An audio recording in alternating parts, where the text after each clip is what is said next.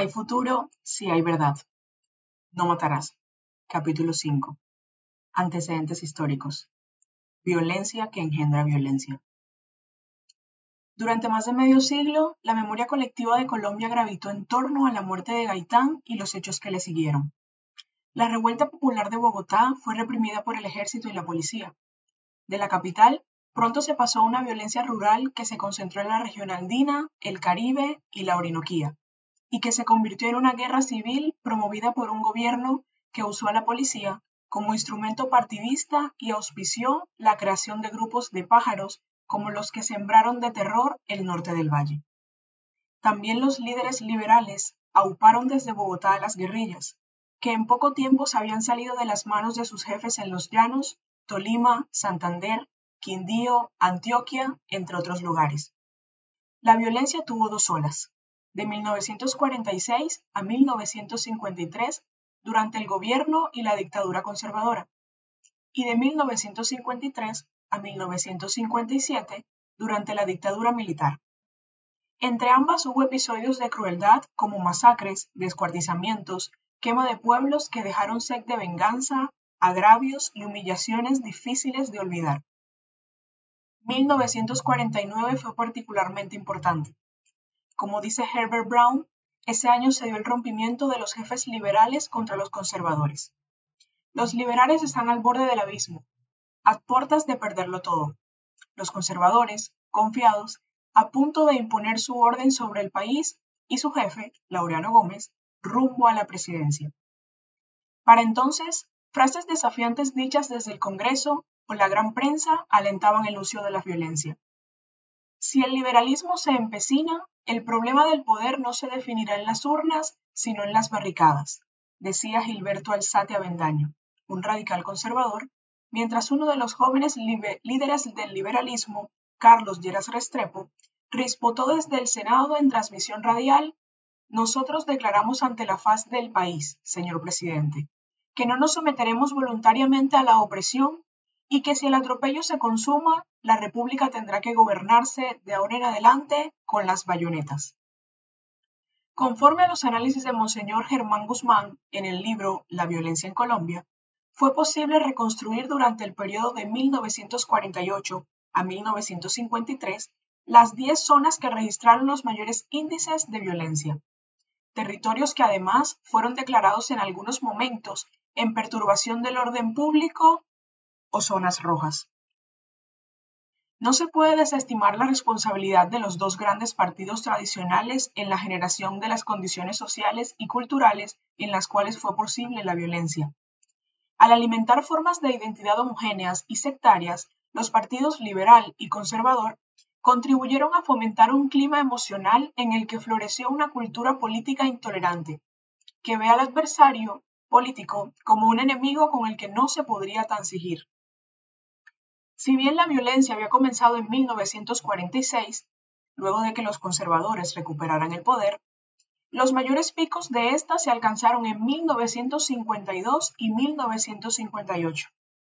La extrema polarización se expresó en el Congreso, donde una discusión sobre la reforma electoral terminó con el asesinato del representante a la Cámara por el Partido Liberal, Gustavo Jiménez, el 8 de septiembre de 1949. Dos meses después, Mariano Ospina Pérez decretó el estado de sitio, y ante la inminencia de un debate que preparaban los liberales para deponerlo, cerró el Congreso, así como los órganos legislativos, departamentales y municipales, y decretó la censura de prensa. Se instauró la dictadura civil. El Congreso duró cerrado nueve años. Ese mismo año fue elegido Laureano Gómez en unas elecciones sin contradictores, lo cual arreció el odio. En los recorridos que hizo la Comisión de la Verdad por el país, pudo darse cuenta de que muchas comunidades establecen una continuidad entre las dos guerras, la de la violencia y la de las últimas décadas del siglo XX e inicios de este siglo. El personaje que mejor encarna esa continuidad es Pedro Antonio Marín, quien a lo largo de su vida se conoció como Manuel Marulanda Vélez y fue por más de medio siglo el comandante de las FARC-EP. Marín era un joven comerciante de queso y madera cuando fue testigo de una brutal masacre ocurrida en octubre de 1949 en Ceilán Valle, pueblo de mayoría liberal. Allí los pájaros conservadores asesinaron a cerca de 150 personas y quemaron sus casas. Este fue, según su testimonio a diversos historiadores, el motivo de su vinculación a las guerrillas liberales. Esas guerrillas liberales tuvieron poca coordinación nacional. No estaban constituidas por personas, sino por familias y pueblos enteros que se movían por las montañas y que por lo general usaban armas rudimentarias contra las fuerzas oficiales. Para entonces, una generación de menores de edad se vio abocada a seguir a sus padres a las guerrillas. Muchos de ellos estaban motivados más por la venganza que por una ideología en particular. En octubre de 1949, justo cuando los partidos se declaraban prácticamente en guerra, el PCC orientó a sus bases agrarias hacia la creación de autodefensas de masas para contener los ataques del Estado y sus grupos de pájaros. Estas se asentaron en las regiones donde el movimiento agrario era fuerte, es decir, en los departamentos de Tolima, Huila y Cauca, y en Cundinamarca, particularmente en el municipio de Biotá y la localidad de Sumapaz.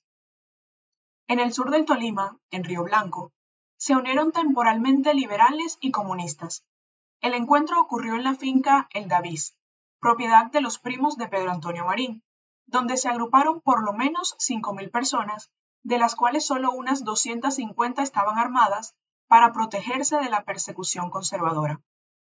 Para 1951, los resistentes de El Davis se dividieron en dos grupos que llegaron a ser antagónicos en la segunda ola de la violencia. Los limpios eran liberales leales a las directivas del partido, mientras que los comunes eran aquellos que habían transitado hacia la militancia comunista. Algunas de las contradicciones entre ambas colectividades tenían que ver con la convivencia. Los limpios rechazaban la vida comunitaria que los privaba de la propiedad privada, mientras los comunes tenían organizada la vida cotidiana de manera colectiva. También tenían visiones distintas sobre el uso de la violencia. Mientras los limpios emplearon métodos similares a los chulavitas y salían a perseguir conservadores, los comunistas estaban más interesados en defenderse de las fuerzas oficiales y no involucrarse en peleas distintas a la lucha de clases. Había, además, controversias en torno al uso de la propiedad de la tierra.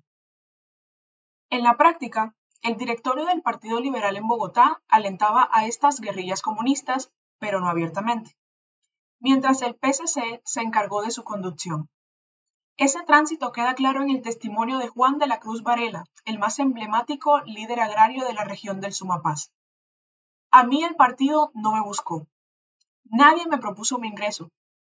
Pero en vista de que el compañero Valencia hablaba maravillas de la Unión Soviética y que solamente los soviets y el Partido Socialista o Comunista eran los que iban a liberar a los esclavos del mundo, entonces yo pedí mi afiliación.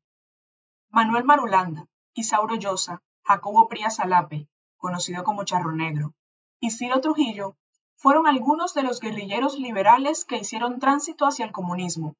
Así lo expresó Marulanda. El encuentro con los comunistas fue recibido con entusiasmo por los combatientes liberales.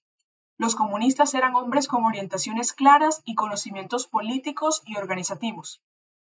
Mientras los líderes naturales de las autodefensas se inscribieron en el comunismo, se profundizó la división entre estas. Cuando se realizó la primera conferencia nacional del Movimiento Popular de Liberación Nacional en 1952 en Biotá, Cundinamarca, ni los liberales limpios ni las guerrillas del llano asistieron.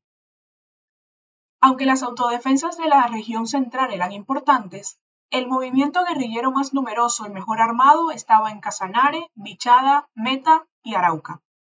Su capacidad militar les dio para tomarse bases militares como las de Palenquero en Cundinamarca y pueblos como Orocué en Casanare. Al comienzo, los asentados apoyaron a las guerrillas, pero esta alianza se resquebrajó a medida que éstas asumieron banderas ya no partidistas, sino de defensa de la tierra y los peones. Este movimiento generaba en el gobierno un temor real de que se rompiera de nuevo la unidad del territorio y una parte quedara en manos de revolucionarios, dada la fluida relación que tenían con Venezuela. Para 1952, un sector importante de estas guerrillas había decretado su lucha como una revolución con miras a derrocar al gobierno, y algunos guerrilleros, como Guadalupe Salcedo, se habían alejado de la línea que dominaban los hacendados. Los guerrilleros eran en su mayoría colonos que mientras libraban una guerra contra el Estado, también expresaron con humillaciones, maltratos y violencia el racismo secular contra pobladores indígenas con quienes tenían conflictos de tierras. También los despojaron de sus territorios ancestrales, especialmente a pueblos seminómadas. Simultáneamente a estos acontecimientos, el gobierno colombiano se había sumado a la Guerra de Corea.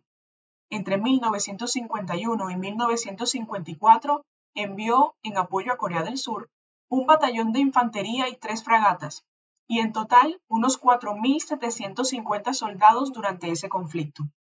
La participación en esta guerra marcó profundamente a los militares colombianos, porque modernizó sus concepciones tácticas y estratégicas, contribuyó a su profesionalización y, por tanto, a su distanciamiento de la política, al tiempo que los inscribió en la doctrina anticomunista. Colombia fue el único país de América Latina que aceptó participar en ese lejano conflicto, en parte porque ya actuaba bajo los lineamientos que Estados Unidos dictaba en materia de seguridad. Esta experiencia sería útil en 1953, cuando comenzó una ofensiva militar del ejército colombiano en los llanos orientales, apoyada en un embarque de fusiles M1 y cazabombarderos que habían llegado al país como parte de la ayuda entregada por Estados Unidos en el marco de un tratado bilateral de 1952. Las élites económicas y los jefes de ambos partidos, liberal y conservador, en Bogotá, observaban que la violencia no cesaba, y ellos ya no controlaban a los pájaros ni a las autodefensas. A eso se sumó que Laureano Gómez debió retirarse de la presidencia por problemas de salud. Dejó como presidente encargado a Roberto Urdaneta. Fue entonces cuando una coalición de conservadores, liberales, empresarios e iglesia indujeron el golpe militar del general Gustavo Rojas Pinilla. En ese momento, la guerra no era solo bipartidista, pues el Partido Comunista mantenía a las autodefensas armadas.